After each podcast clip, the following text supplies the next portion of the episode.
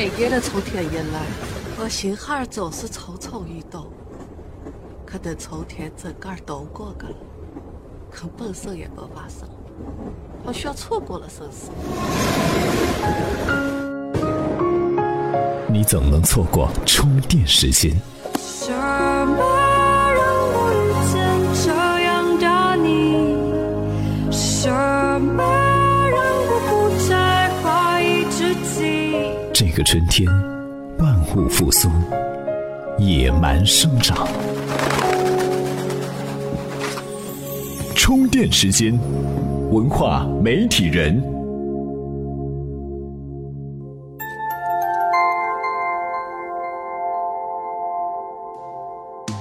媒体与内容探知世界运行的新规律，欢迎您收听文化媒体人频道。看到这期节目的标题，您一定知道我们要说什么了。没错，就是这部零差评的《疯狂动物城》。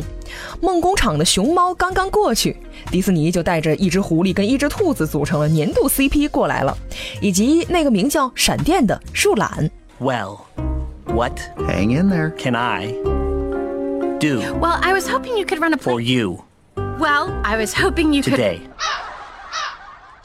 这只树懒把所有人逼疯的时候，也成功的抢了主角的风头。当然，单单凭借炉火纯青的喜剧效果，似乎并不能赢得那么多人的青睐。他讽刺了美国社会的怎样的现实问题，致敬了哪些经典影视作品，山寨了多少商业品牌，才是很多人津津乐道的话题。不过呢，今天我们并不是要去一个一个解读电影当中埋下的这些梗，我们呢今天就以这部《疯狂动物城》为例，看一看好莱坞式的主流叙事方式是怎样的标准化、工业化的复制到一部电影当中的。充电时间的各位朋友，大家好，我是功夫查理，非常开心能够在这里与您分享我的文章和观点。对于电影编剧感兴趣的朋友，可以关注我的微信公众号和知乎专栏“功夫查理”。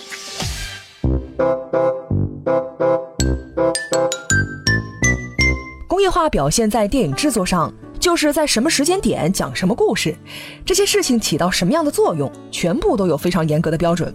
好的电影呢，会把这些元素穿插的丝丝入扣，恰到好处，故事都有起承转折。工业化的好莱坞电影呢，就是可以分开成三段：第一幕建设背景，烘托氛围，叫 shit up；第二幕冲突，递增加剧；最后呢，第三幕解决问题，华丽收尾。一个一个的说。第一幕怎么 set up 起来的呢？套路往往是从主角小白日常入手，同时显示出一点儿不一样的色彩。在《疯狂动物城》里面呢，兔子以卖胡萝卜的身份开场，它活泼正能量，还有一个没多少人支持的梦想，做一名警察，消除偏见。主角的精神面貌介绍完之后，第一个冲突马上出来了。兔子见义勇为，要教训狐狸同学，这是食草动物跟食肉动物的对决。兔子基因上就差了人家一大截。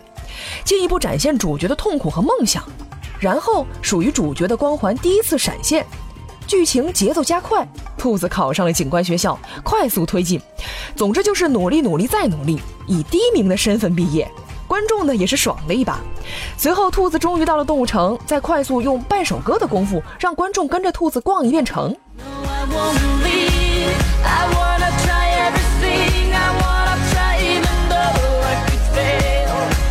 这不，剧情所有的空间都介绍完了。兔子进了警局，伏笔终于出现，动物失踪案被主角撞上了。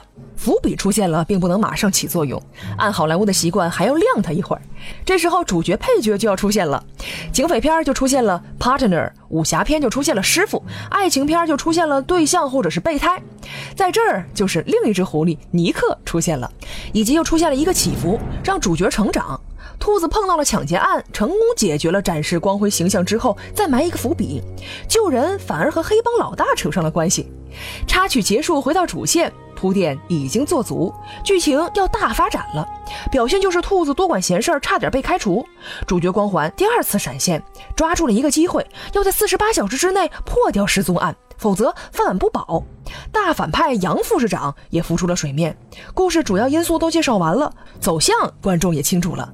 兔子主角要破掉失踪案。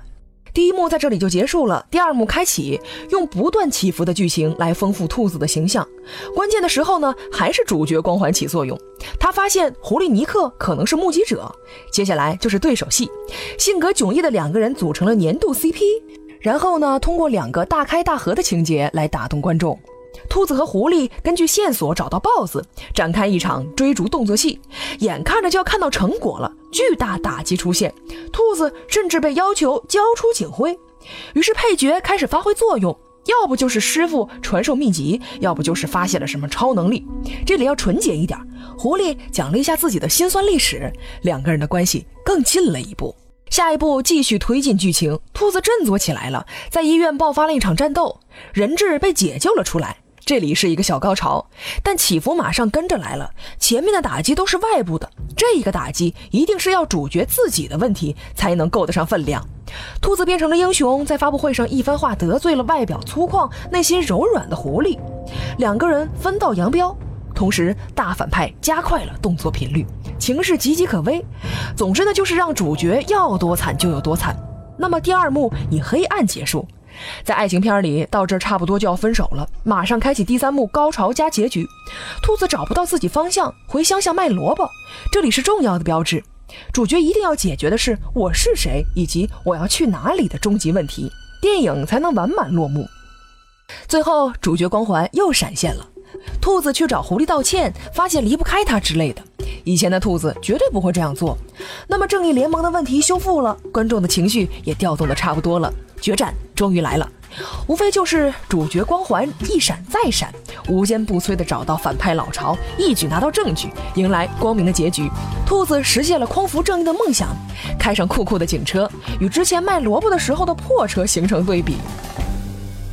故事到这里就说完了。这部电影呢是剧作教科书的典范，几乎每一场戏、每一个角色、每一个细节，甚至是每一帧画面都不浪费，在高效推进剧情的过程当中，还能开一个又一个的脑洞，时时刻刻在算计观众，但是呢，又一点算计的痕迹也显露不出来。